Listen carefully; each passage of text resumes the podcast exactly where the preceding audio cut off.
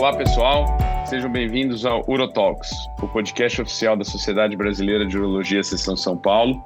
Eu sou Marcelo Cabrini, membro do Departamento de Comunicação da SBU São Paulo e coordenador e moderador desse podcast, que hoje apresenta mais um episódio da nossa série Seguindo os Guidelines, onde discutiremos um tema que é bastante interessante, que sempre gera bastante interesse em todo mundo que é cirurgião, né, e que gosta, que é o trauma. Acho que todos nós, em algum momento, sempre vibramos com essa, com essa especialidade. E mas nós vamos falar de um trauma da nossa área, que é o trauma, o trauma renal. E para a gente debater um pouquinho sobre esse tema, a gente vai ter o prazer de contar com dois é, amigos e profundos conhecedores do tema. Um deles, urologista, começando então com ele, o Dr. Fabrício Magal de Messetti. O Fabrício é, é doutor em urologia pela Escola Paulista de Medicina, Unifesp, e fellow em urologia no MD Anderson Cancer Center da Universidade do Texas. E além disso, foi por muitos anos chefe de plantão do pronto-socorro do, do Hospital São Paulo. Sempre foi um, um apaixonado por cirurgia do trauma foi preceptor da, da URO, da, das urgências por bastante tempo, né, Fabrício? Então, é, queria agradecer aí mais uma vez a sua participação aqui. Você que é um colega que está sempre participando aqui com a gente. Então, obrigado mais uma vez aí por, por a gente poder contar com você. Eu que agradeço, Marcelo. Boa noite, bom dia. Nós estamos gravando à noite. É sempre uma honra participar do Urotalks. Eu queria parabenizar você, como sempre parabenizo pela sua condução. Realmente é um programa que veio para ficar, né? Um podcast que veio para ficar. E hoje nós vamos falar de uma coisa que é um hobby meu, eu diria. Né? Eu eu sou um cirurgião do trauma frustrado, sou urologista, adoro a urologia, mas eu adoro, sempre gostei da cirurgia de urgência, sempre gostei das cirurgias, principalmente dos traumas. Né? E uma honra de a gente ter o Augusto com a gente hoje, o Gutinho, um amigo nosso também, de, eu vou fazendo um spoiler, né? Mas o Gutinho um, um, foi, foi meu residente e hoje aí é uma das assumidades na, no trauma, na cirurgia do trauma, no point of care. E é uma realmente estou muito feliz. Eu já tinha pedido esse podcast para você há um tempo, né, Cabrini?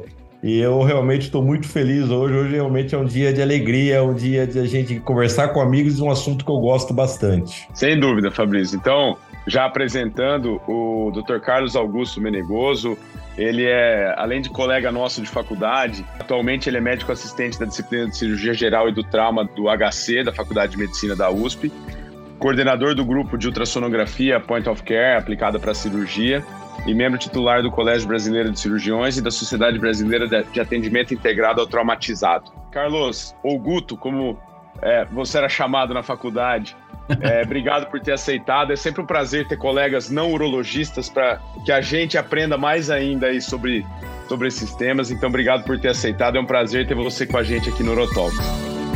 Ó, oh, pessoal, prazer é com certeza totalmente meu, porque é, primeiro que é um tema sensacional, adoro falar disso, né? Quem me conhece sabe que eu sou apaixonado pelo trauma. Eu sou um entusiasta do, do, do, assunto e um entusiasta do Fabrício também, porque é um amigão meu. Putz, aprendi demais com ele no meu, no meu tempo lá na escola também. Então tem sido ótimo. É, e eu acho que, na verdade, vocês me convidaram, mas na verdade quem vai aprender aqui sou eu. Eu estou preparado para fazer várias perguntas para vocês, para vocês me, me responderem também. Então, estamos aí, acho que vai ser bem legal. Muito bem, gente. Então, sem mais delongas, eu vou começar falando, obviamente, uma coisa que é, é, é da ciência de quase todos nós, né? De que o trauma é uma, é uma das causas, a causa principal de morte aí entre os indivíduos jovens, né? É, menos de 50 anos, é, em quase todas as partes do mundo. E além de ser uma importante causa de, de morbidade, né? E, e, a gente optou por trazer até um colega não urologista, porque a gente sabe que a imensa maioria desses casos acabam não sendo conduzidos por urologistas e que quando o urologista entra nesses casos, geralmente ele já vai entrar numa situação de uma do meio de uma cirurgia, às vezes que é, se detecta algum, alguma lesão ou então para uma discussão de uma conduta numa tomografia. Então, então, eu acho que, principalmente porque a nossa audiência tem muito urologista jovem, é muito importante que a gente traga essas informações e saiba é, como que estão essas orientações hoje, né? Como que estão os principais guidelines hoje, o que mudou da, da época que nós, mais velhos, também fomos cirurgiões gerais e passamos na, na, na, na residência, então acho que é importante. E eu queria começar com você, Guto. É, o, o, o trauma de sistema urinário isolado, ele é um trauma pouco comum, né? Assim, quando a gente vai falar de trauma de impacto, trauma abdominal fechado, é, porque os órgãos são bem protegidos, mas dentre esses órgãos, o rim ele é o principal. E, e se sim, por que, que, por que razão que ele acaba sendo o principal? É, eu acho que eu concordo. Assim, a, se a gente for analisar a incidência de lesões urológicas no trauma, não é uma coisa tão frequente. É claro que a gente tem padrões específicos. Então, por exemplo, você tem é, ferimentos penetrantes dando mais lesão de ureter, por exemplo, e ferimentos e, tra e traumas contusos dando mais lesão de bexiga e rim. Ah, eu acho que assim o que, o que influencia muito nisso principalmente é que o rim é uma víscera parenquimatosa, né? Então ele está sujeito a esse tipo de, de, trauma, assim como, por exemplo, trauma hepático e trauma esplênico, que também são bastante comuns. É, então, dentro do trauma urológico, com certeza o trauma renal acaba se destacando. Eu acho que tem a questão da proteção, e isso, se a gente analisa os estudos mais recentes de trauma, inclusive existe um fator protetor em pacientes obesos, porque você tem mais gordura, etc., você acaba protegendo mais do, desses traumas contusos. Então, de uma certa maneira, acaba sendo um fator protetor. Agora, é, tem que lembrar que o rim, ele é o órgão ali parenquimatoso e ele está preso por dois pedículos, entre aspas, né? Então ele está preso por um pedículo vascular e um pedículo que é o, a pelve renal. Então, quando a gente tem traumas diretos no rim, uma coisa, é um trauma contuso, uma lesão parenquimatosa, mas tem que lembrar que a gente pode ter também aqueles mecanismos de desaceleração, que você pode ter lesão do pedículo renal, por exemplo, uma dissecção de artéria, uma trombose, e você pode ter também as lesões da via urinária mesmo, né, propriamente dita. Então, apesar de ser relativamente infrequente, do, globalmente falando, o trauma geniturinário, o trauma renal não é tão infrequente e ainda hoje, algumas situações ainda são bastante desafiadoras para os cirurgiões. Eu acho que é por isso que é tão importante a gente sempre discutir isso e, e, e até lembrar dos guidelines, né? E, e, assim, aproveitando esse momento, eu já vou avisar: quem, quem tiver interesse em até já dar uma olhada nessa questão das atualizações, tem um guideline muito bacana que saiu em 2019, que é uma junção da Sociedade Mundial de Cirurgia de Emergência com a AAST, que é a Sociedade Americana de Trauma. Essas duas sociedades se juntaram para fazer um guideline que aborda trauma renal, trauma ureteral, trauma de bexiga, trauma inclusive de uretra. E aí fala bastante assim a respeito de avaliação diagnóstica, o que, que você pode usar, quando que você indica tratamento não operatório, etc. Algumas coisas que a gente vai talvez comentar aqui, mas para quem quiser ter uma ideia global de como as coisas estão hoje em dia, acho que esse é o guideline mais recente que eu, que eu vi sobre esse tema. Mas eu acho que é basicamente nessa linha mesmo. Perfeito, Guto. O Fabrício, e num primeiro, assim, num, num, primeiro atendimento de um, de um paciente politraumatizado, é, o que, que te chama mais atenção é, para levantar suspeita de, de alguma lesão renal? Assim, o que, que você bate o olho, você fala, esse cara precisa ser, a gente precisa olhar o rim dele? É, tem alguns sinais no paciente, quando o paciente chega ao pronto-socorro, que nos chamam a atenção para um trauma renal. Né? Lógico que no primeiro exame, coisa que você vai ver uma equimose lateral ou uma escoriação importante em, em região lombar, tóraco, tóraco abdominal, a gente sabe que é uma, uma sugestivo de uma de um trauma direto à loja renal que pode ter levado a um trauma, alguma lesão do órgão. Evoluindo no atendimento, Marcelo, é sempre importante, como faz parte né, do atendimento do politraumatizado grave, você passar uma sonda vesical uh, de demora, lógico, se você tiver garantido que a sua uretra está pérvia, você passar uma sonda. Então, eu, o sinal mais comum ou mais tradicional do trauma renal é uma hematúria, a presença de hematúria no, na, na urina desse paciente. E, mas a gente sabe que a, até 30% dos casos, e principalmente nos tumores mais nos, no, é, o tumor é, é ato falho, né? Nos traumas mais graves uh, de rim, ela pode não estar presente. Então a gente sempre bate na tecla com o residente, com ou mesmo com aluno falando, ó, a hematúria pode estar presente e ela não é proporcional à gravidade do trauma. Tá? Uh, você, lógico, você procura hematura, opa, tem hematura. Opa, vamos ter que dar uma olhada nesse rim. Outra coisa que é importante, o paciente, como, como o Guto falou, o paciente que te, vem numa colisão, né? Hoje é, é muito comum, é, principalmente nos grandes centros, acidentes automobilísticos. Então, geralmente, eles cursam com grandes desacelerações, porque na, na colisão, principalmente em objetos parados, ou mesmo colisão frente-frente, o paciente tem uma desaceleração abrupta. E nessa desaceleração, sabendo numa grande energia, você pode pensar também num possível trauma renal. É, e pensando num trauma renal, você tem que investigar para você, não só para o diagnóstico, como para você planejar o tratamento desse paciente. Que muitas vezes ele é um tratamento complexo.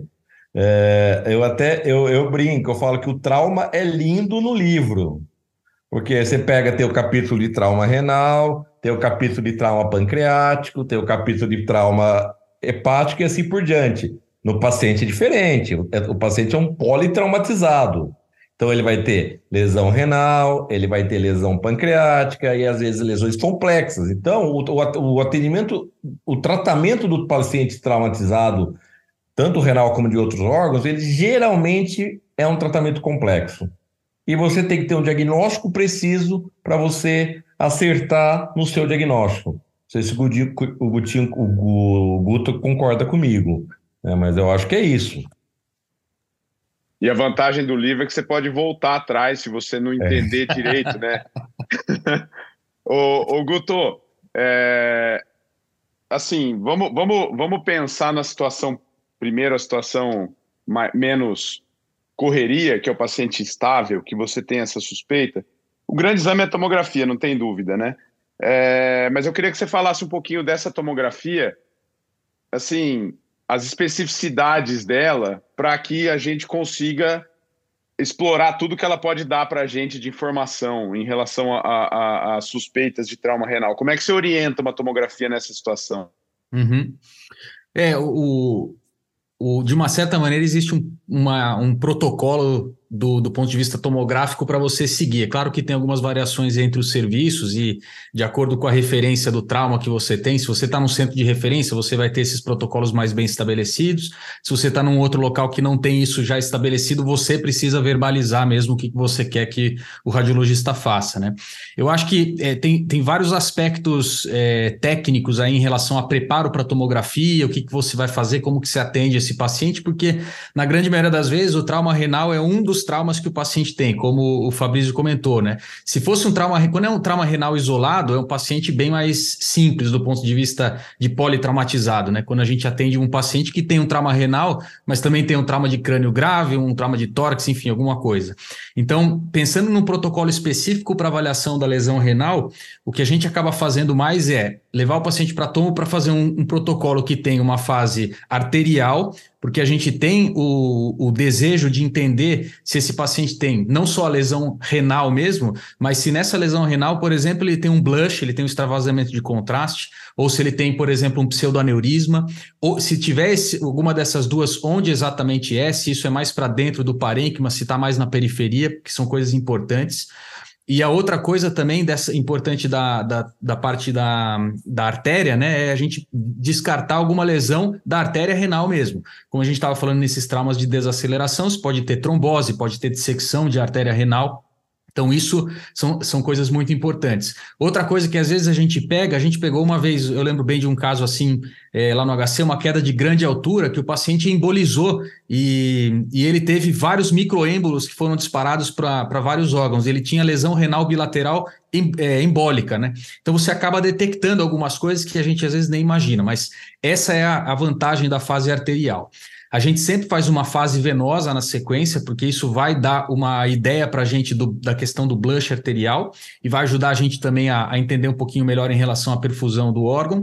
E por fim, pensando agora no trauma geniturinário mesmo, né, o renal e, e, o restante do, do aparelho urinário, a gente tenta sempre conseguir uma fase com contraste na, na fase excretora, porque aí você consegue avaliar um pouquinho melhor o, o, sistema coletor, até a bexiga, enfim, você vai ter uma informação adicional muito importante. Então, acho que a, a ideia é tentar fazer a tomografia trifásica dessa maneira, né? Então, a fase arterial, fase venosa e uma fase excretora para a gente ter é, avaliação mais completa de todas as possíveis lesões que a gente pode ter. E essa, essa situação não mudaria para independente do trauma, né? É, é o que, o que muda o, o, que muda um pouco é, é porque você acaba tendo que priorizar algumas coisas, né? Então, por exemplo, não é infrequente que a gente leve um paciente estável para tomografia, vai fazer uma tomografia de corpo inteiro, por exemplo, e na hora que ele faz o corte da, é, do, do, crânio, você detecta uma lesão gravíssima de, de, crânio, por exemplo.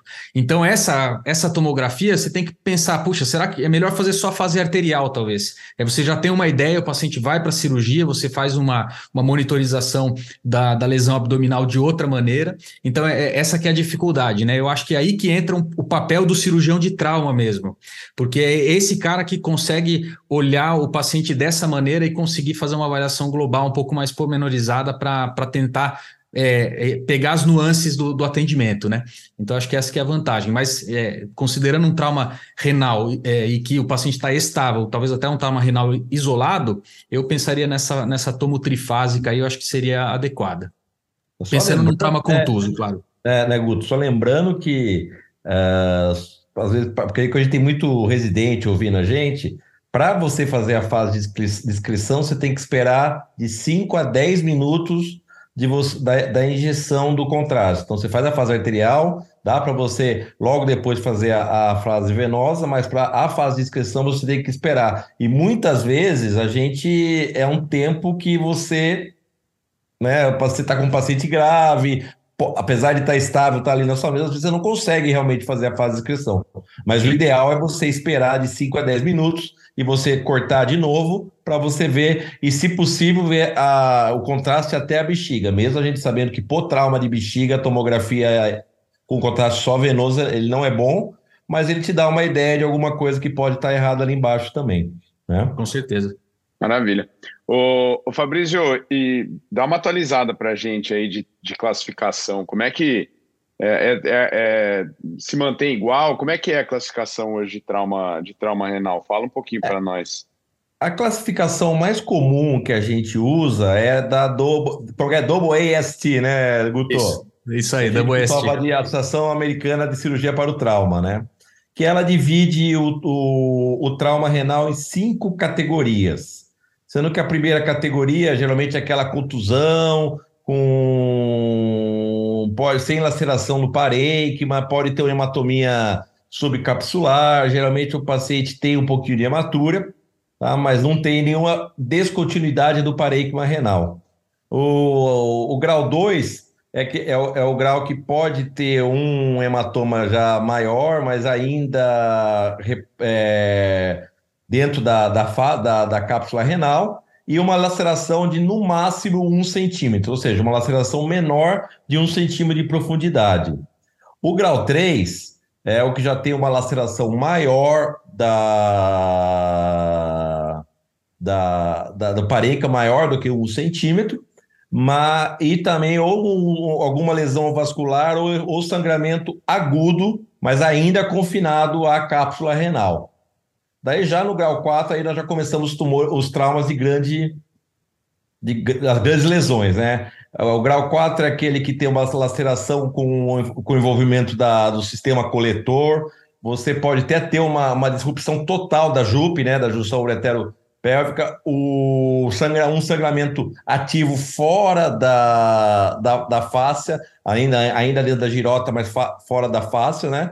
E, e você pode ter alguma lesão de uma, alguma artéria ou veia segmentar. E, e no grau 5, que aí sim é uma, uma lesão de grandes vasos, ou, grande, ou artéria principal, ou veia principal, uma explosão renal, né? Quando você vê o rim, o rim, às vezes você vê a tomografia, o, o rim não contrasta, ou o rim está em, frag, em, fra, em, fragmentos, né? Vê vários fragmentos e é, tecido de algum, algumas pontos de desvascularização. Ou seja, o rim não está chegando sangue nesse, nesse rim. Esse é o trauma mais complexo, é que muitas vezes esse rim termina perdendo a função no acompanhamento.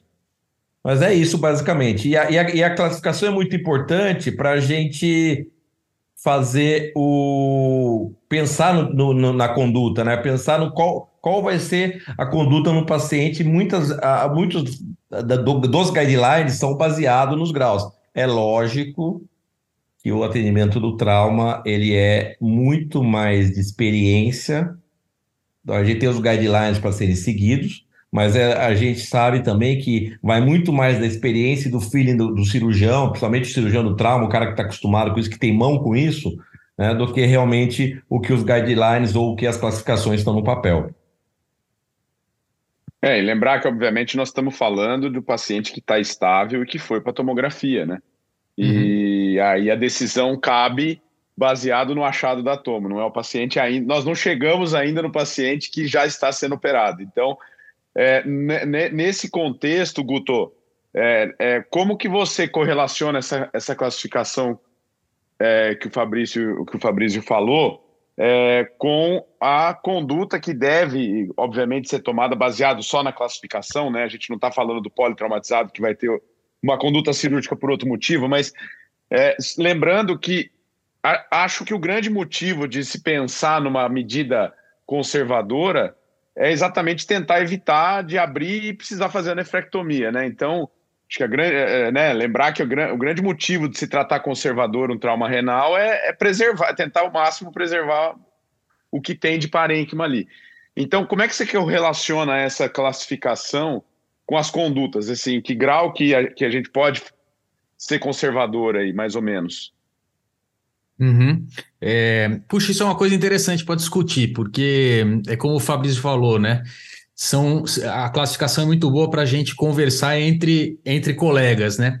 Mas para a gente tomar a, a, a, nossa conduta, nem sempre a gente vai se orientar tanto assim pela classificação, de uma maneira tão bem estabelecida. Eu lembro na minha época de faculdade, a gente aprendia que lesão do sistema coletor era igual a cirurgia. Eu lembro de várias aulas que eu tinha no, na Liga do Trauma, inclusive acho que o Fabrício deu várias dessas aulas para a gente lá na, na Liga, e a gente via isso, né? Ah, então quer dizer que tá bom, então trauma renal grau 4, grau 5, cirurgia, grau 1, grau 2, grau 3, se estiver estável, a gente pensa no que vai fazer. E a, a tendência mundial em cirurgia do trauma, e isso para todos os para todos os sistemas, tem sido de cada vez mais a gente evitar é, a, a, a, cirurgia para ressecção mesmo, né, o tratamento cirúrgico propriamente dito, e a gente está evoluindo cada vez mais para técnicas minimamente invasivas e tratamentos não operatórios. Então, eu acho que uma vantagem que a gente tem quando a gente pensa no trauma renal versus outras, outras vísceras parenquimatosas, por exemplo, fígado e baço, é que o fato da, da, da víscera estar tá contida no retroperitônio é um, é um, é uma, um benefício para a gente, né? Então, você tem uma oportunidade de ter um sangramento que vai ser tamponado, automaticamente tamponado pelas, pela estrutura, pelas estruturas adjacentes e pelo, pelos arredores ali do, do tecido, né? É claro que se você tiver uma lesão grave de artéria, por exemplo, isso aí não vai segurar mas você pode ter um hematoma ali localizado, uma laceração do, do rim, como o Fabrício comentou, e é esse sangramento ser automaticamente tamponado. E aí, beleza, você não precisa mexer. Então, eu acho que muito mais do que o que você está vendo na tomografia, é, é, muito mais a questão do que você está vendo ao longo da evolução do seu paciente, né? O, o, que eu quero dizer é o seguinte: se você for analisar os guidelines, hoje em dia, os guidelines falam que se você tem um trauma renal grau 5 e o paciente está estável, você pode tratar ele de forma não operatória. Claro que a gente vai ter uma podemos ter uma discussão de quando que eu vou fazer uma arteriografia para talvez embolizar acaba não sendo um tratamento operatório, né? Ele continua sendo um tratamento não operatório, mas envolve um procedimento cirúrgico. Assim como, por exemplo, passar um duplo J para drenar uma, uma via urinária, alguma coisa assim. Então, todos esses tratamentos minimamente invasivos ainda podem ser estabelecidos, mas o que a gente mais usa, com certeza absoluta, é a evolução em relação à estabilidade hemodinâmica que é um conceito que parece ser óbvio, até para quem está ouvindo, às vezes está acostumado. Ah, eu sei o que, que é. O paciente que está com menos de 90 de sistólica, ele está instável do ponto de vista hemodinâmico. Isso é o que está escrito no livro também, né? É o que está escrito no livrinho do ATLS, que, é, que o, o, cirurgião do trauma praticamente não usa mais. A gente usa muito pouco isso, né? Então a gente tem um conceito de, de muito mais dinâmico. A gente usa scores de, de, de avaliação, por exemplo, Shock Index, ABC Score, para ver o que, que a gente vai fazer com esse paciente. Isso envolve o seu, a sua reposição volêmica, se o paciente responde à reposição volêmica ou não, é, se ele estava estável até a tomografia, agora ele não está mais. Então, tudo isso é, envolve a, a, nossa, a nossa decisão. O que, que eu quero dizer com isso? Um paciente com trauma renal grau 3, se ele tiver estável, está tudo bem. Mas se de repente ele instabiliza e você vai lá e repõe volume e ele não, não estabiliza mais, esse cara é cirúrgico. Agora, se, se ele tem um trauma renal grau 5 e está estável e ficou o tempo todo estável, talvez esse seja um paciente que você vai tratar de forma não operatória, né? Então, a classificação é importante. É, eu, para ser bem sincero, não tenho nada dessas classificações decorado na minha cabeça. Quando eu tenho essa dúvida, eu abro o meu celular, olho lá qual é a classificação e tomo essa decisão. Mas é muito mais para uma conversa, para uma publicação. Na hora de você tomar a decisão ali com, com o paciente, a gente tem que saber é, pegar essa informação da tomografia e acoplar isso à evolução clínica do paciente, que é muito mais importante. E um último detalhe, só para quem às vezes está muito acostumado e muito bitolado na tomografia. Mas a tomografia às vezes superestima esses dados. E isso é, é muito bem estabelecido quando a gente está avaliando lesões hepáticas e lesões esplênicas. Então, às vezes, a gente superestima a lesão pela tomografia, e quando chega lá na hora da cirurgia ou no procedimento, você percebe que não era tudo aquilo, né? Então, é por isso que essa, essa questão hemodinâmica e não só macrohemodinâmica, né? Não só a, a, pressão sistólica, a frequência cardíaca, nada disso, mas também a parte microhemodinâmica, que a gente olha muito mais também do que olhava antes ou do que a gente está acostumado, né? Então a gente quer saber curva de lactato, a gente quer saber curva de base excess, eu quero olhar o pH, quero saber se isso está melhorando, se está piorando. Então tem vários detalhes aí que vão ajudar a gente a tomar melhor decisão em relação à conduta desses traumas. O, o, um Guto, eu... Só um segundo. Pode falar. Pode. Deu um detalhe que o Guto não falou, que é importante que também, que é muito importante na hora de você tomar a conduta que você uh, vai fazer, né? É onde você está. Porque uma coisa é você, lá no HC, você, pô, eu, eu, vou, eu vou tratar conservadoramente um, um, um, um grau 5, um trauma grave, porque, puta, eu tenho a embolização a hora que eu quiser, eu tenho a tomografia a hora que eu quiser, eu tenho retaguarda, eu tenho o cirurgião treinado a hora que eu quiser, né? Uhum. E, e, então você fica muito mais tranquilo. Outra coisa é você estar tá num, num, num hospital do interior, que é o cirurgião geral. Lembre-se que cirurgião geral é uma coisa, cirurgião do trauma é outra. Né? Apesar de, no fim, a grande maioria dos traumas bater na mão do cirurgião geral, ele é um cirurgião geral. Ele, como se diz geral, ele é geral, ele não é um cirurgião do trauma. Uh, e aí as condutas têm que ser um pouco diferentes. Eu sei, quando eu era preceptor da, da, da URO da escola, sempre chegava, às vezes, fax para gente falando assim: ah, eu estou aqui com grau 4 de renal e, e encaminho para nefrectomia. Daí eu respondia: pode até encaminhar, mas nefrectomia é para ser feito lá na, na, realidade deles, que tem um cirurgião geral, ele não tem retaguarda de embolização, não tem retaguarda de UTI, tudo. Então, num, nesse nível, o cara com grau 4 pôr na mesa e fazer a nefrectomia não está errado. Porque, na verdade, a gente tem que priorizar a vida do paciente. Uhum. Agora, a partir do momento que você transfere esse paciente para um, um, centro mais, mais especializado, um centro que você tem tudo à sua mão, provavelmente você fica muito mais tranquilo de tratar, fazer um tratamento conservador, que na verdade não é um tratamento conservador, é um tratamento de vigilância ativa, usando uhum. o termo que a gente usa muito na urologia. Você vai ficar em cima desse paciente. Né? Você, o paciente vai ser monitorizado, você vai ter, é, foi o que o Guto falou, lactato, base excess. Você sabe que a hora que você opa, a hora que a coisa. Você consegue sentir a hora que a coisa está indo para um lado bom ou a coisa está indo para o lado ruim. É, foi que ele falou, a microinstabilidade. Coisa que num, num, num, centro de menor recurso, o paciente, o, o, cirurgião não vai ter isso. Então, por exemplo, ah, eu estou com grau 4, o paciente pseudo estável, com volume ele melhora. Não, não está errado. São sete horas da noite, põe na mesa e tira o rim. Não vai esperar três horas da manhã que o cirurgião vai estar dormindo, vai ser o cara da porta que está tocando, esse cara vai morrer. Uhum. Então, isso, então, é um detalhe muito importante. E a gente fala isso por quê? Porque nosso podcast ele, ele pega, ele, ele atinge vários lugares. Então, aquele caso que o, puta, o cirurgião geral chamou o urologista geral que foi lá, não vê um trauma renal faz um ano, é, é, um cara tá estável, mas é um grau 4, tá sinal de sangramento. Talvez seja a hora de tirar o rim. Porque a hora que esse paciente instabilizar, talvez eles não tenham experiência nem, nem estrutural e nem técnica de fazer uma nefrectomia na urgência. Então, assim, é uma coisa que tem que ser levada em consideração. Por mais que não, né, não é, é. É chato falar, pô, o hospital sem, sem, sem, sem condição vai ser mais agressivo. É, infelizmente tem que ser, porque nós temos que preservar a vida do nosso paciente, a vida do paciente polivitamizado. Então, o, o, o nosso urologista que está lá no hospital com menos, menos recurso, não está errado você ser um pouco mais agressivo. É lógico que hoje em dia a tendência é você ter um tratamento conservador, mas você tem que ter uma retaguarda para fazer isso, né? Sim. É, eu, eu acho que esse ponto é fundamental. Esse ponto é fundamental que o Fabrício trouxe. É talvez uma das questões mais importantes aqui. E a minha ideia de passar essa pergunta para o Guto era exatamente essa, porque a gente sai muitas vezes da cirurgia geral com essa sistematização, né? Do, é, o, o, grau 4 e 5 é cirúrgico, o grau menor que isso é, é, conservador e ponto final. E acho que é muito importante a gente contextualizar isso dentro da realidade de cada um. Então, esse, acho que esse ponto é muito importante.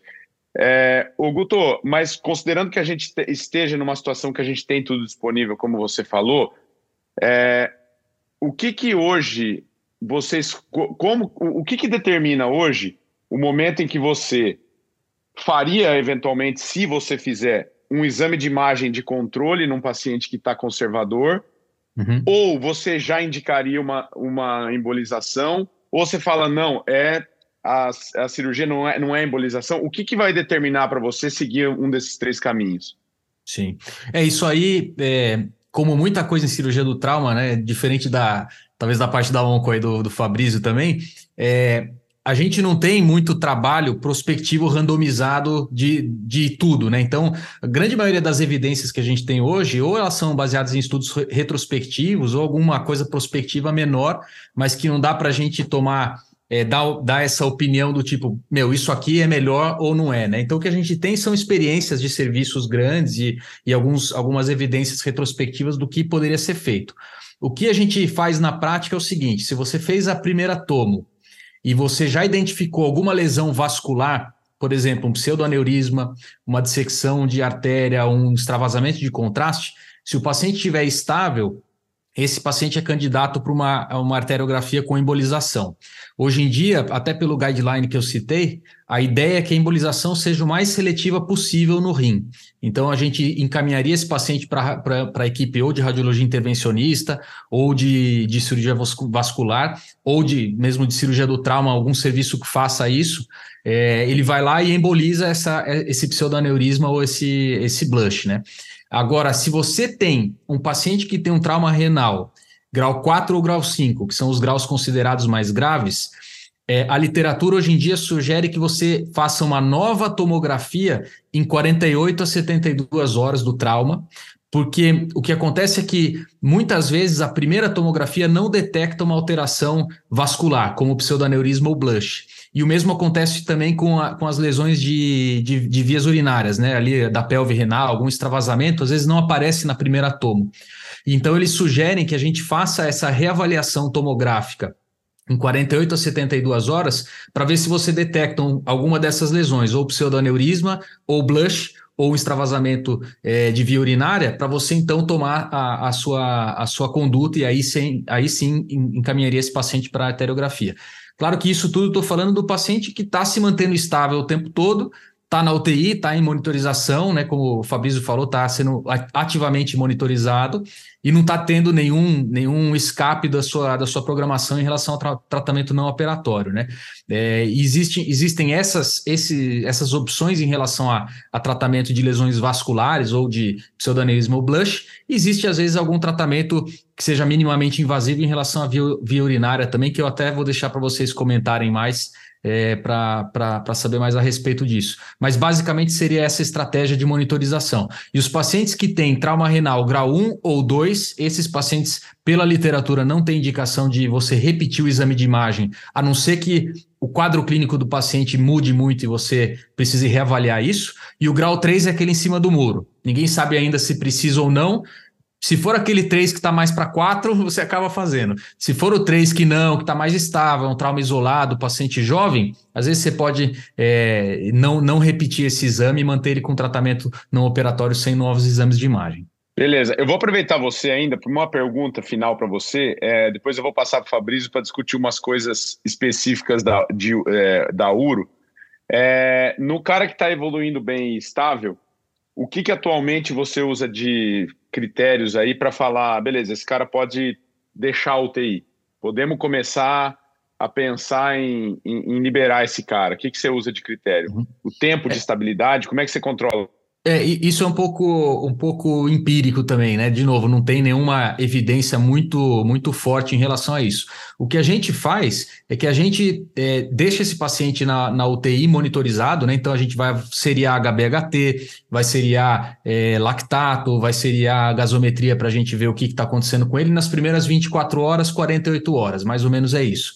Depois de dois dias que ele está é, estável do ponto de vista hematimétrico, do ponto de vista hemodinâmico, clínico, a gente pode começar a pensar em dar alta da UTI, né? E ele vai para a enfermaria para continuar o acompanhamento. A, a, questão que é controversa aí é em relação ao tipo de trauma, porque a gente não pode assumir que o paciente que tem um trauma renal grau 1 vai precisar do mesmo, do mesmo tempo de UTI que um, um, paciente com trauma renal grau 4, por exemplo, né? E mesmo assim, existe a outra parte, né? Uma coisa é o trauma renal isolado, outra coisa é o paciente que está na UTI por outros motivos também, porque ele tem um TCE, porque ele tem algum trauma de tórax mais importante. Então, isso aí acaba influenciando, e é por isso que é tão difícil ter esse tipo de dado mais fidedigno. Mas do ponto de vista prático, é isso: 24 a 48 horas de monitorização ativa, com é, avaliação hematimétrica, avaliação avaliação clínica e gasometria. A preferência, se for o caso de um trauma mais grave, você repetir a tomografia nessas 48 a 72 horas para fazer essa avaliação. E uma coisa que é importante lembrar e que é, é muito, é muito frequente de a gente pegar é, de a gente pegar isso despercebido, que passou despercebido, é, a relação, é o uso de, de anticoagulação. Às vezes a gente fica com receio de colocar anticoagulante profilático nos pacientes, com trauma, é, com tratamento não operatório, né, desses traumas. E aí fica aquela discussão: ah, mas o trauma é mais grave, eu vou deixar mais tempo sem anticoagulação e, vice, e por aí vai.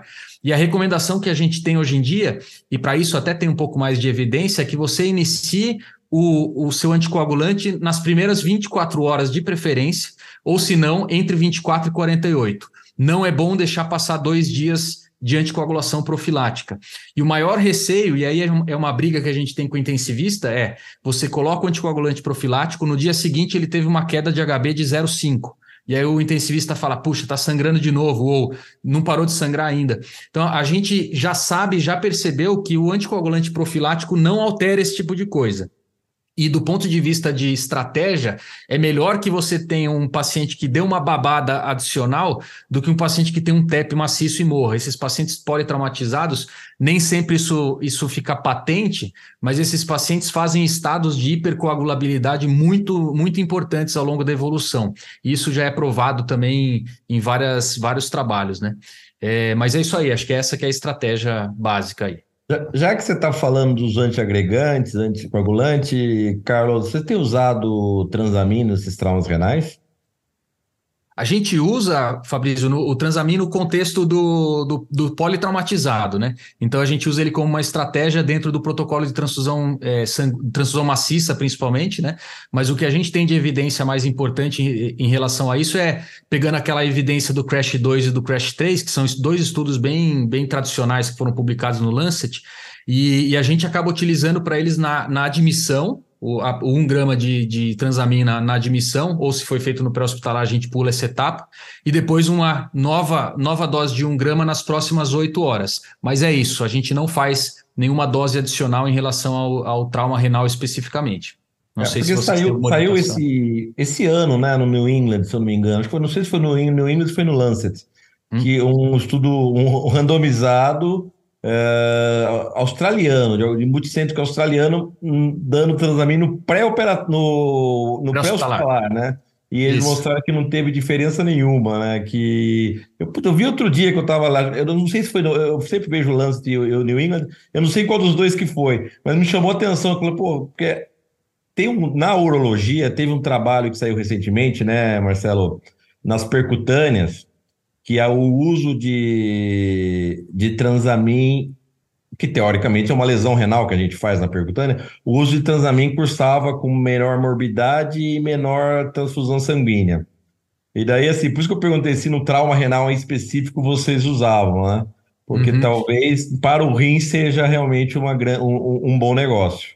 É, esse, esse estudo que você falou é do New England, sim, eu, eu, eu, lembro de ter visto ele. Tem alguns, alguns, algumas, alguns sistemas de trauma, principalmente europe, europeus e, e da Austrália, que eles têm um sistema de pré-hospitalar muito bom, muito bem integrado, então eles conseguem fazer bem esse tipo de trabalho. A gente aqui no Brasil dificilmente conseguiria. Mas eu lembro bem disso. Agora, acho que tem uma coisa importante em relação a isso, que é o conceito do, do uso do transamin para nós aqui como, como, é, como politrauma é porque a gente está tentando é, interferir num processo patológico de, de lesão endotelial, né? Então, o transamin acaba não só sendo tão restrito para uma coisa de sangramento mesmo, mas é muito mais por uma situação de hiperfibrinólise por lesão tecidual. Então, essa que é a, que é, que, esse que é, na verdade, o que a gente entende que o, que o, que o Crash 2 trouxe de tanto benefício. É, é uma compreensão um pouquinho melhor da fisiopatologia da lesão endotelial, gerando esses estados tanto de hiperfibrinólise no trauma, como também algumas, alguma parcela pequena de, de hipercoagulabilidade.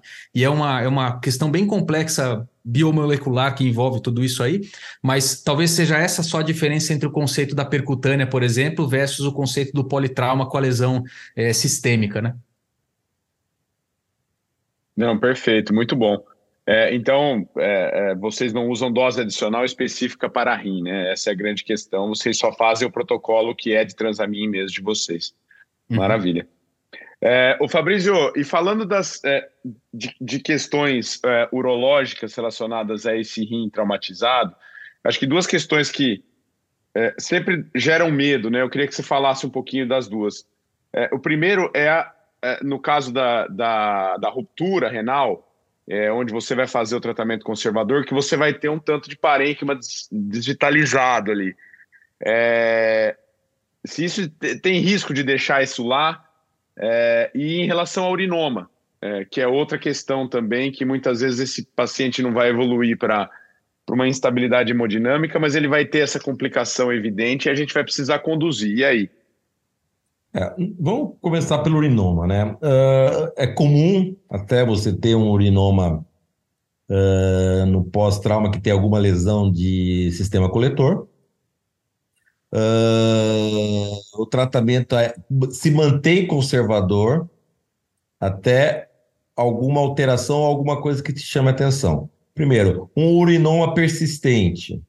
Né? Você já tá, o paciente já está com 72 horas, fez aquela tomografia de, de, de controle e está lá, está crescendo esse urinoma. Daí sim, você provavelmente passaria um duplo J para tentar diminuir a pressão do sistema coletor né, associado à lógica sonda vesical demora, e uma punção percutânea para drenar aquele urinoma. Ou às vezes só a passagem de duplo J já melhora. Uh, a drenagem percutânea a gente deixa ou realmente por urinoma que está expandido e você ainda quer preservar o rim, e, ou porque você tem um urinoma infectado, né? Você pode levar uh, a, a, a, esse urinoma infectar, e aí você tem que drenar, e a drenagem hoje em dia é percutânea, guiada por ultrassom, mais uma vez, tentando preservar esse rim. Porque pro, esse é um rim que, se você abrir, a, a chance de você ter que tirá-lo é muito grande. Uh, em relação ao tecido, a, a parte renal desvitalizada, existe o risco de infecção, sim, mas não é uma indicação para a gente ir lá e tirar. Tá? Uh, você manter o acompanhamento igual, tá? O, o, a, profilaxia antibiótica, a mesma que a gente usa para, para pacientes que não têm uh, pedaço de rim ou segmentos de rim desvitalizado, mas sabendo que esse paciente pode sim evoluir para um processo infeccioso, e aí entra um pouco na drenagem uh, de qualquer abscesso, qualquer coleção que ficar perto desse, perto desse, desse, desse segmento desvitalizado. Mas não é uma indicação de você operar porque o paciente tem um segmento é, desvitalizado que ah, no futuro pode ter uma infecção. Novamente, se você entrar nesse rim, a grande a chance de você ter que tirar esse rim é muito grande. Porque, novamente, a gente fala, ah, a gente faz nefrectomia parcial, não, por vídeo, super tranquilo, robótica, ótimo. É, mas a gente faz nefrectomia parcial, que a única coisa doente é o tumor que está ali, o resto do parênquima é normal, né? Nós aí nós estamos lidando com um parênquima machucado, um parênquima inflamado, né? Então, a, a, chance de você conseguir fazer uma rafia pensando ou, ou, ou, preservar alguma coisa é muito pequena. Então, por isso você evita a situação de você operar e você ter que. Ah, bom, agora não tem, agora tá sangrando, tá aqui na minha cara, eu abri o reto peritônio, tirei aquele tamponamento que o, que o Guto falou, agora tem que operar e qualquer, tem que resolver o problema. E qualquer, tirar o rim pro balde. Então, novamente, uh, duplo J, na dúvida você passa um duplo J, na dúvida, você passa um duplo J, tira a pressão, tira a pressão do sistema urinário, né? E novamente, começou a fazer coleção que é urinoma persistente ou infectou, drenagem percutânea, põe um pigtail lá, deixa drenando e resolver, é como qualquer outro dreno cavitário. Resolveu o, o seu débito, você tira e, e bola para frente. Maravilha. E para hipertensão renovascular pós-hematoma extenso, também vai na mesma conduta, né? Tentar é, Na verdade, é, tem, tem, uma, tem um fenômeno que a gente chama, né? Que é o fenômeno de Paget, ou Page, aí depende da, da nacionalidade que você está querendo imitar, é, é, que é o, o, um fenômeno como se fosse uma hipertensão renovascular. Por que, que como se fosse? Porque a hipertensão renovascular, na verdade, é a obstrução dos grandes vasos, né? Por um hipofluxo, por uma obstrução da artéria renal. No Paget, o que, que acontece? Como essa cápsula renal ela é, ela é, ela é, ela é resistente, apesar de que na nossa mão sempre rasga, né? Mas ela é resistente.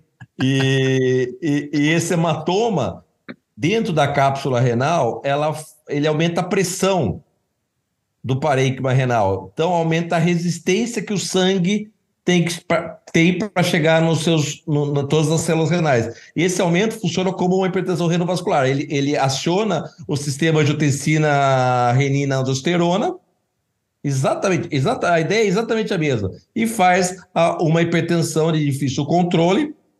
E se o paciente é monorreno, ele vai ter uma piora da função renal por causa dessa hipertensão dentro do rim.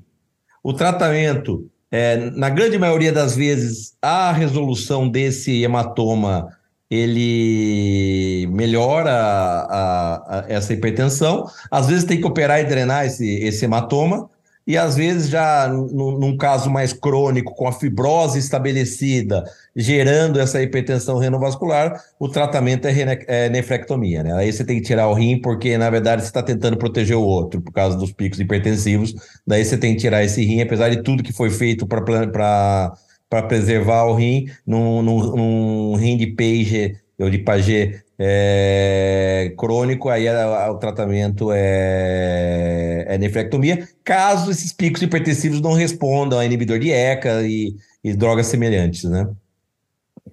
Perfeito, perfeito, Fabrício.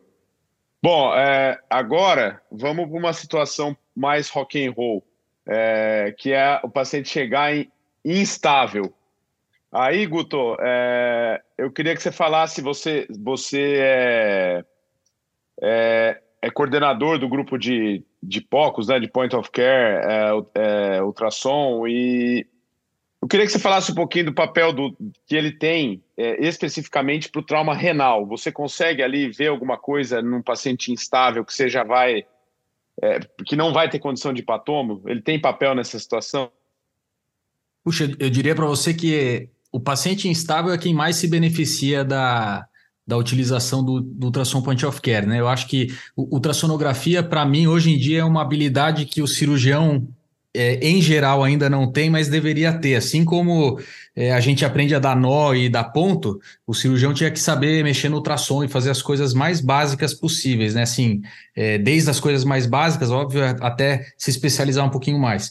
Mas eu, eu acho que esses pacientes que são os, os traumatizados graves, eles se beneficiam do ultrassom de várias maneiras, mas eu vou citar aqui pelo menos duas delas, numa fase mais aguda de atendimento inicial, que eu acho que são importantes. A primeira é que é, a gente sempre ouve falar, quando fala de ultrassom em trauma, vem na cabeça de todo mundo fazer o FAST, né? Avaliar as janelas abdominais, as janelas subxifoídea, ver se tem líquido livre na cavidade, ver se tem hemopericárdio. Essa é uma, uma coisa boa do ultrassom, mas não é a única coisa que a gente faz. Porém, para essa, essa situação específica, o ultrassom me ajuda então a ver se eu estou tendo algum sangramento intraabdominal que está comprometendo a fisiologia desse paciente. E óbvio, apesar de ser mais raro, tem casos que você pode ter, por exemplo, uma lesão, alguma lesão cardíaca, alguma coisa, e ter um tamponamento cardíaco associado, mesmo sem ser um trauma penetrante. Mas tem mais duas coisas que dá para fazer com ultrassom que são tão boas quanto ou até melhor nessa situação. A primeira delas é quando você faz o extended fast, que é obter as janelas torácicas além das abdominais, que não é uma coisa ainda totalmente difundida na grande maioria, dos serviços, mas que deveria ser. Porque hoje em dia a gente consegue uma acurácia muito alta para fazer diagnóstico de pneumotórax e hemotórax nos pacientes vítimas de trauma muito melhor do que do raio-x, muito melhor, não dá nem para comparar. Então, nesse contexto, ele, ele me ajuda a entender: puxa, será que esse paciente só tem um trauma abdominal e é isso que está deixando ele desse jeito? Ou ele pode ter uma fonte de sangramento é, no tórax, ou então um componente de choque obstrutivo por um pneumotórax, por exemplo. Então, isso aí é, dá, dá uma, uma, uma, boa, uma, uma boa visão global para a gente. E a segunda, a terceira coisa, na verdade, para fazer com o ultrassom nessa etapa, que é isso é um pouco bem menos difundido mesmo, é fazer uma avaliação da bainha do nervo óptico. Então a gente coloca o ultrassom no globo ocular e a gente tem uma ideia se esse paciente tem hipertensão intracraniana ou não. Então, mesmo sem a tomografia, a gente avalia para ver se ele tem um trauma de crânio que pode ser potencialmente fatal naquele momento, e isso vai ajudar a gente a tomar decisão, né? De novo, o ultrassom tem uma sensibilidade, uma especificidade é, boa quando a gente considera alguns cut-offs diferentes para fazer esse diagnóstico. Fora todas as outras coisas que a gente pode fazer com ultrassom nos, nas vítima, no, na vítima de trauma, mas que não é uma coisa tão difundida assim, né? Então, nesse contexto, eu acho importante. Agora, o que, que eu chamo muito atenção? Para a gente avaliar lesões retroperitoneais, o ultrassom é ruim. Ele não é um exame ótimo para fazer isso. Inclusive, talvez seja a fonte de sangramento que a gente não consegue detectar na sala de emergência com ultrassom. As outras a gente consegue. Você consegue ver fraturas de ossos longos, você consegue ver se tem um sangramento externo, por exemplo, couro cabeludo, palma da mão que está sangrando muito. Tórax você vê, abdômen você vê. Mas retroperitônio não, a não ser pela estabilidade da pelve, etc. Mas, se você faz um, uma, um exame ultrassonográfico focado nisso, Aí sim você consegue ver. Tem vários protocolos é, de avaliação ultrassonográfica seriada no trauma que fazem uma avaliação pormenorizada do parênquima hepático, do parênquima esplênico, do parênquima renal. Você vai ver se tem um hematoma ali que está cometendo a gordura, a, a gerota, se esse hematoma está expandindo, se não está. Você consegue, por ser um exame dinâmico, você vê é, fluido, é, se está entrando, saindo. Às vezes eu faço ultrassom de abscesso e vejo o, o abscesso, o líquido do abscesso saindo da vesícula entrando da vesícula, saindo da vesícula, entrando da vesícula. Uma, por exemplo, uma colicistite perfurada. Então você pode ter algumas, algumas avaliações adicionais, pode usar usar Doppler, pode usar ultrassonografia com contraste, por exemplo, que aí foge um pouquinho dessa parte mais point of care, mas é um exame ultrassonográfico que você vai acabar tendo esse tipo de informação. Mas do ponto de vista global, que a gente mais tem na mão, o ultrassom acaba excluindo as outras fontes de sangramento, te dá uma ideia do trauma intracraniano, se isso é importante naquele contexto e naquele momento ou não, mas não, ele não responde tão bem a pergunta do retroperitônio, esse é o grande problema. Como eu falei, você acaba tendo sinais indiretos, tem um hematoma, etc., que você pode procurar, mas não é tão fácil de ver para quem não está tão habituado em utilizar essa ferramenta. Mas visto, visto o hematoma na instabilidade, ele acaba direcionando bastante também, né? Ele tem esse papel de direcionar bastante a, a conduta. Acho que sim, ele ajuda você a tomar essa decisão, com certeza. Ô Fabrício, é, agora vamos pensar numa outra situação de você estar tá lá no centro cirúrgico fazendo sua vasectomia, sossegado, e de repente um, o cirurgião geral vai lá é, e bate na, na, entra na porta, bate não, ele entra mesmo e fala: vem cá que você precisa ver uma coisa. E você chega lá e tem, ele está operando um, um trauma e, e, temos hematomas no reto peritônio. Eu queria que você falasse um pouquinho desse achado e o que, que, você, o que, que você decide fazer nessa hora, hora que você vê o, o, o hematoma de reto peritônio. Fala para gente das zonas de hematoma e o que, que você faz, como é que você decide aí a abordagem. Bom, eu acho que essa é uma situação que todo urologista que faz retaguarda já passou. Se não passou, vai passar, né? Porque a gente sabe que ela acontece, né? Muito, muito, muito comumente por algum motivo, ou por instabilidade, ou por, por alguma, alguma outra indicação, o, o, o cirurgião geral indica a, a laparotomia e vai lá dar de cara com hematoma de, de reto peritônio. O reto peritônio é dividido em três zonas. Gutinho, você pode me corrigir a hora que você quiser, tá? Tá louco, jamais. É, a zona 1 é a, é a área central do reto peritônio, né? É a área que engloba aí a cava e, e a horta, cabeça de pâncreas e, e também uma parte dos ilos renais. Uh, a zona 2 são as duas zonas laterais do, do, do, reto peritônio, que é principalmente a área que tem os rins e os ureteres. E a zona 3 é a zona da pelve, que aí tem todos os vasos pélvicos, bexiga, útero na mulher, reto e assim por diante. Falando em trauma renal, o que, que vai acontecer geralmente que é? O paciente vai te, o, o, o colega vai te chamar o, vai, o abdômen vai estar aberto e ele, tem, ele deu de cara com hematoma na zona 2.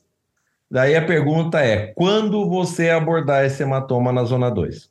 Uh, tem algumas coisas clássicas, né, que a gente que que está que tá escrito no livro, que é o hematoma pulsátil.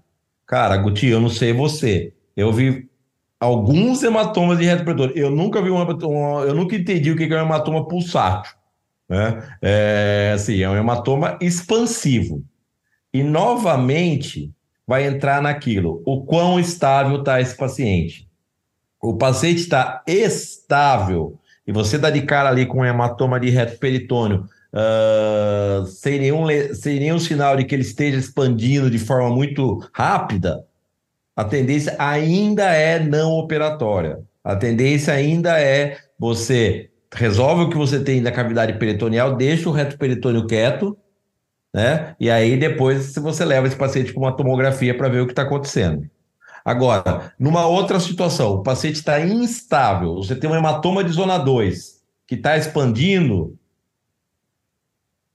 aí você pode até lançar mão de algumas coisas, né? Tem a tal da urografia one shot, que eu fiz algumas vezes. O que, que você faz? Você injeta de 1 a 2 ml quilo de contraste endovenoso, espera 10 minutos e faz um raio-x simples do abdômen e você vai ver o quanto esse rim está excretando.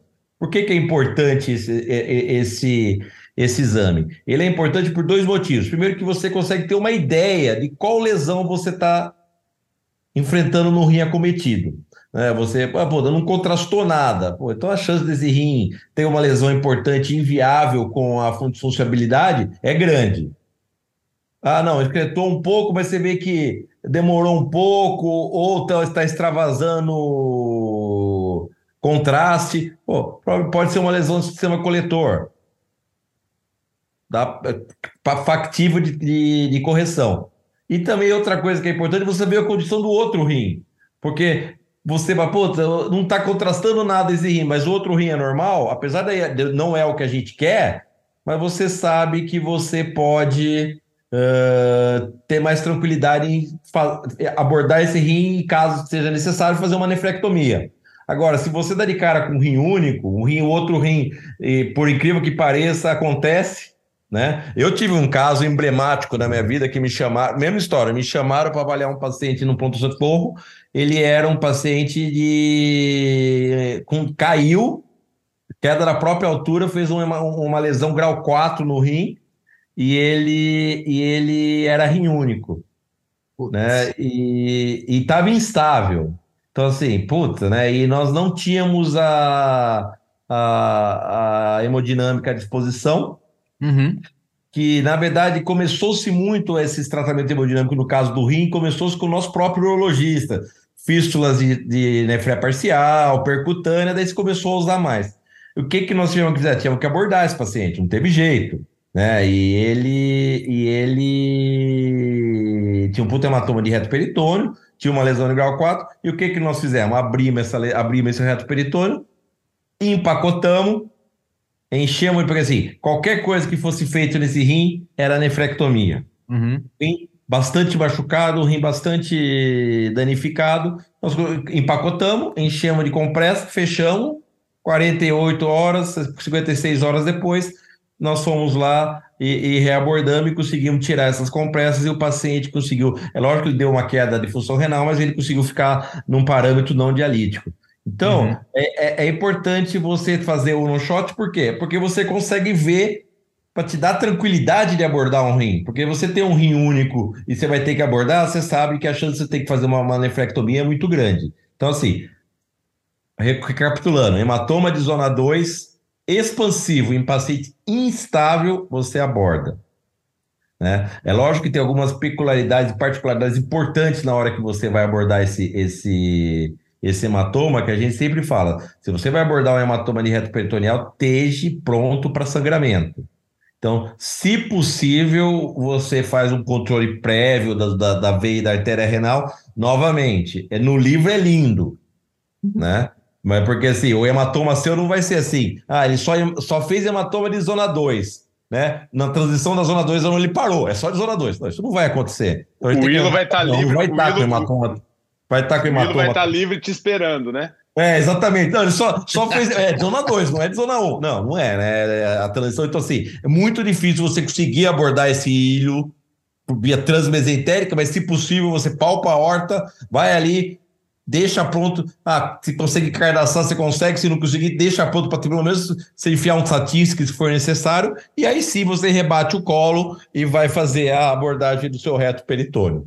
Até o, o controle vascular prévio pode até ajudar, ajudar numa cirurgia de reconstrução. Né? Porque um rim sangrando, você não conseguindo pegar o hilo renal, você vai ter que fazer uma nefrectomia, não tem jeito. Agora, se eu consigo campear, tá sangrando. Você pôs o estatístico ali, parou de sangrar, você vê aonde está sangrando, rafia ou parênquima, e você tem uma maior chance de sucesso na sua cirurgia conservadora. Eu acho que, que é isso. Concorda, Agostinho? Não, concordo 100%. Eu acho que a única coisa que eu ia acrescentar aí que é uma situação é, difícil, né? Você, você não tem um exame prévio, você não tem uma tomografia para mostrar que tem alguma lesão ou não, você está entrando ali numa situação que você não sabe o que, que você vai encontrar, né? Então eu, eu tenho duas, duas sugestões aí, porque é, para tentar ajudar nesse sentido, né? A primeira delas é se você tem uma equipe. É, se você tem material disponível de intervenção, é, fica bom você, por exemplo, fazer uma oclusão com um balão intra, intravascular. Então, você passa um balão intravascular, seja na, na cava, ou, e, e pode ser até na cava aí na horta, e você insufla o balão para ter um controle temporário disso, é, para você poder trabalhar. Ah, agora, nem todo mundo tem isso disponível, nem tem equipe que possa ajudar, né? Então, o que a gente faz nesses casos, a gente faz um controle bem proximal da horta, ali quase no hiato diafragmático. Então, você pega uma, pode fazer uma, a gente chama de turunda, né? Você pega uma gase, um bolo de gase, coloca ali, comprime a horta pelo menos, porque isso já vai reduzir um pouquinho o fluxo, e aí você consegue fazer um controle distal, se for o caso, que é um pouco mais, mais tranquilo para você, se faz uma abordagem trans, transmesentérica, né? E aí você tem pelo menos o controle é, parcial que seja, né? E aí você consegue com o outro colega abordar o, o, o rim para você ter uma ideia do que está acontecendo e não, não acontecer essa situação que é catastrófica. Você destampou ali um, um hematoma de reto peritônio sem saber exatamente o que, que tem, puxa, é sangue para tudo quanto é lado, você não enxerga nada, vira isso que o Fabrício falou, você vai tirar o rim porque você não sabe o que está acontecendo, né? Mas se você consegue controlar e ver, às vezes você dá um ponto, pega, clipa alguma coisa, resseca um segmento e aí isso já já te ajuda, né? Então acho que essa é uma dica prática aí para quem tiver numa situação catastrófica dessa aí. Muito bom, pessoal. Bom, é, infelizmente o tempo passou muito rápido. O bate-papo está extremamente interessante. Acho que daria para fazer mais um, mas a gente está chegando no, no limite. Quem sabe a gente volta para fazer do, do, dos outros órgãos do trato urinário. É, mas é, foi muito bom, gente. Eu vou é, já me adiantar e, e falar que a gente está realmente chegando ao final e queria agradecer imensamente a, a, a, disponibilidade de vocês dois. A gente sabe o quanto é difícil a gente agendar, é, conseguir casar a agenda. Então, é, é, é sempre motivo de agradecer muito a, a vocês pela participação, dizer que foi um grande prazer. Eu vou passar a palavra para vocês para que vocês façam aí as considerações finais de vocês em relação ao tema. Mas de antemão, eu quero começar com o Guto. Eu queria agradecer muito, Guto. A gente, a gente definitivamente aprendeu demais, cara. Quem tá. Cada urologista que escutar e que está há tempos aí sem, sem fazer um plantão de cirurgia geral, sem atender um trauma, com certeza vai se deliciar aí com os comentários. Então, é, obrigado, cara. Foi um, foi um grande prazer ter você aqui com a gente. Espere os próximos, com certeza. é, eu, eu que agradeço, eu adoro participar dessas, dessas discussões, acho que foi bem, bem interessante, bem proveitoso. Acho que consideração final, eu tocaria em alguma, algumas coisas aqui, né? É, a, a, gente tem essa tendência, como a gente falou no começo, de fazer hoje em dia os tratamentos minimamente invasivos e tratamentos não operatórios, né? É, eu faço bastante cirurgia, até cirurgia de trauma mesmo por laparoscopia, porque né, é um método minimamente invasivo, você consegue já resolver muito, muita coisa dos pacientes, vítima de ferimento por arma de fogo, arma branca, enfim, várias coisas que você consegue fazer de forma minimamente invasiva. Mas isso não quer dizer que laparotomia, numa situação como essa, seja uma, uma é, esteja contraindicada. O, o, que a impressão que a gente tem é que hoje em dia o cirurgião quer muito ter certeza de muita coisa, quer fazer toma em todo mundo, quer fazer usar todos os recursos em todos os pacientes, mas tem alguns pacientes que, se você fizer isso, você vai perder o timing, né? Já tem trabalho na literatura mostrando que a cada minuto que passa com o paciente chocado, esse paciente morre mais, não só a curto prazo, mas ele tem uma, uma, uma curva de mortalidade maior a longo prazo, anos depois. Isso por uma questão de alteração imunológica a longo prazo que o paciente vai sofrer porque ele ficou muito tempo chocado. Então, esses são os pacientes que você tem que levar para a laparotomia. Se precisar tirar o rim, você tira o rim e salva o, a, a, a, vida mesmo, né? No fundo, no fundo é isso. A gente não vai, a, a, gente tem uma certa tolerância a tentar fazer, a tentar salvar, a tentar fazer os, os, as coisas minimamente invasivas ou não operar, mas não é demérito nenhum você operar. E muitas vezes a gente acaba operando o caso limítrofe. Você tá um pouco na dúvida, mas é como o Fabrício falou, você tá num local que não tem todos os recursos, você não tem acesso fácil a alguma coisa mais avançada, faça o arroz com feijão. Cirurgia do trauma, eu sempre falo para os residentes: se você está fazendo alguma, um procedimento cirúrgico muito complexo, está errado. Cirurgia do trauma não tem procedimento complexo. Cirurgia do trauma é resolutivo. Então, é claro que a gente tem algumas complexidades num paciente estável, mas o paciente instável não tem firula. Você tem que resolver o problema. Então, não tenha medo de indicar uma cirurgia e, e, e conseguir resolver, nem que acabe em nefrectomia você vai, você vai conseguir ajudar. É, então eu queria só mais uma vez agradecer. Fabrício também, agradecer o Marcelo, vou querer ouvir as considerações do Fabrício, vou deixar meus contatos aqui rapidamente para quem quiser mandar uma mensagem, entrar em contato.